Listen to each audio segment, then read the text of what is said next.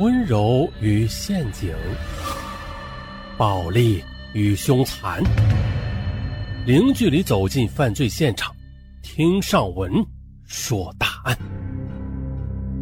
本节目由喜马拉雅独家播出。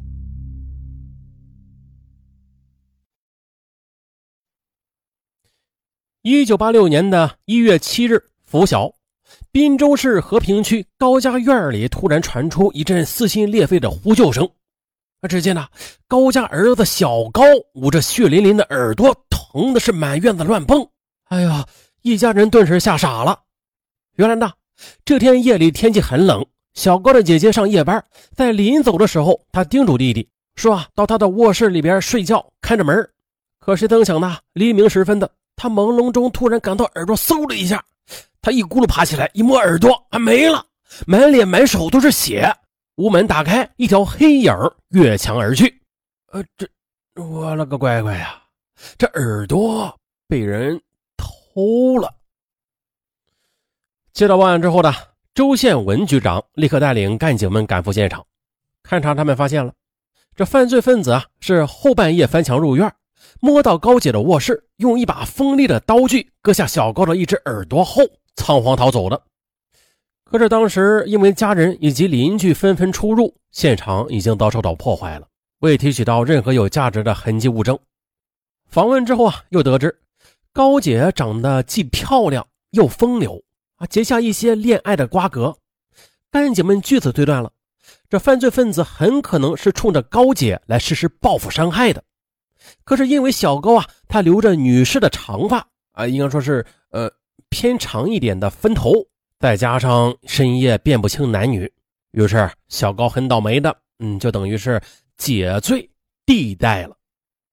接着，干警们把侦查视线集中到了对高姐有报复因素的人身上，那就是有感情瓜葛的，逐个的去对号，反复的去查访。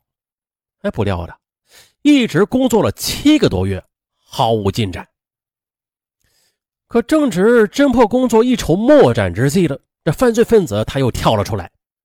那是在一九八六年八月二十八日凌晨二时许的，滨州市红旗居民区郭氏姐妹俩在自家的西厢房里内熟睡着，突然呢，闪进了一个幽灵般的黑影，将大郭德右耳朵齐根都给割去了。哎呀，好嘛，全家人一片惊惧，嚎啕大哭。民警也是再次赶到。勘查表明了，犯罪分子吧仍然是深夜翻墙进院的，入室作案。但是中心现场已经遭破坏，仍未提取到痕迹物证。据受害人大郭说呀，他和妹妹住的厢房门上的玻璃碎了一块，平时是糊着一张白纸，这门的插销也坏了。睡觉前呢都是用凳子顶住房门的。他呢是和妹妹睡着一头，他在外头。可是睡得正香时候，突然觉得耳朵剧疼。醒来一摸，这耳朵就没了，啊，啥也看不见，只是隐隐约约啊听到院子里一阵急促的脚步声。那这起割耳伤害案发生之后的，大家发现了，这前段时间的小高割耳案和这起案件有着惊人的共同点，所以决定并案侦查。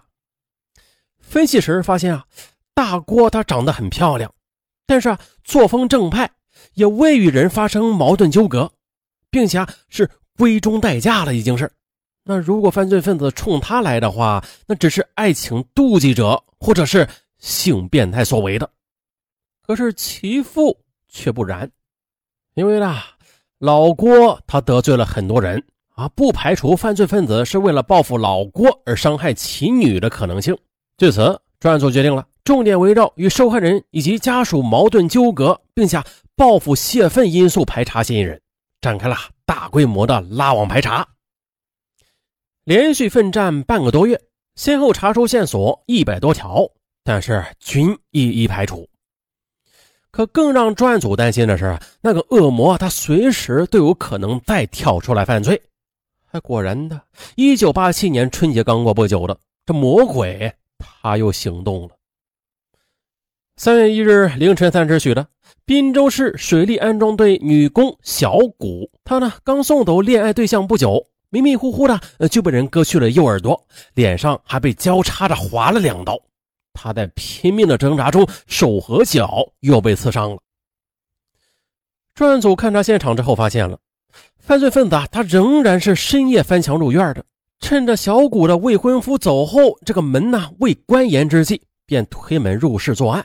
在逃跑的时候啊，还不忘顺手牵羊的拿走了鸡窝上晒着的一双白运动鞋。技术员在小谷卧室的床前还提取了大量的沾有血迹和分泌物的卫生纸。据小谷陈述的，血迹啊是他擦捂伤口所致的。有分泌物的卫生纸呢，是其未婚夫王某他睡觉后擦的。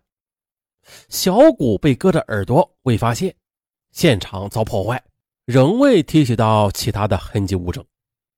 访问得知了，小谷他平时很风流，人呐长得也很漂亮，一些人因为他争风吃醋，但是啊，经过调查吧，都排除了这些人作案的时间。在案情分析会上啊。多数干警认为，小谷被割耳案和前两起明显有不同。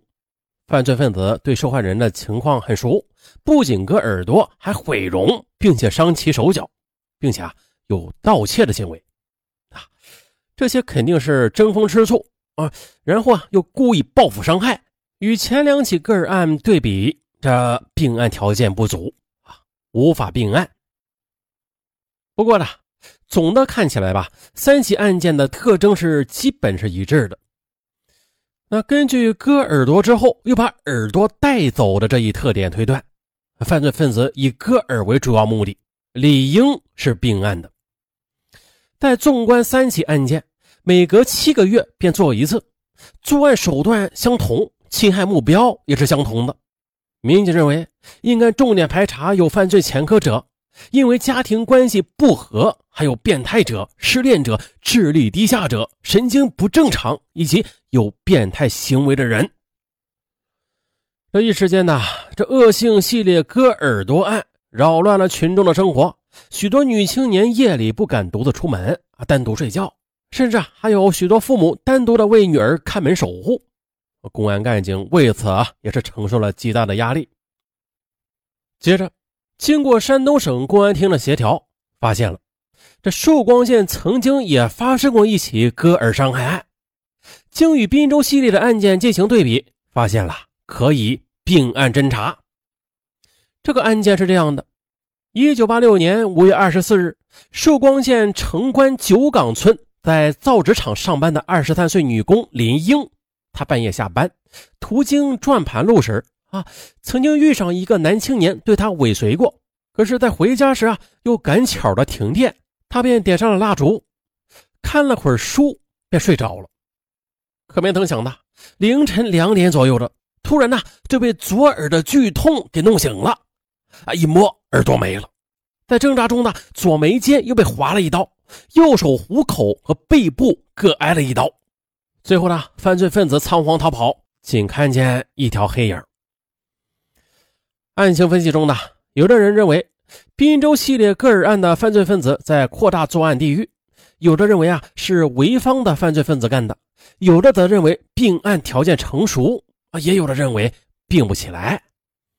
又经过认真的分析，专案组认为了四起案件都是一人所为，而且啊这个人是惯犯，同时他的心理很不正常，在人际关系上受过重创，体态呢瘦小。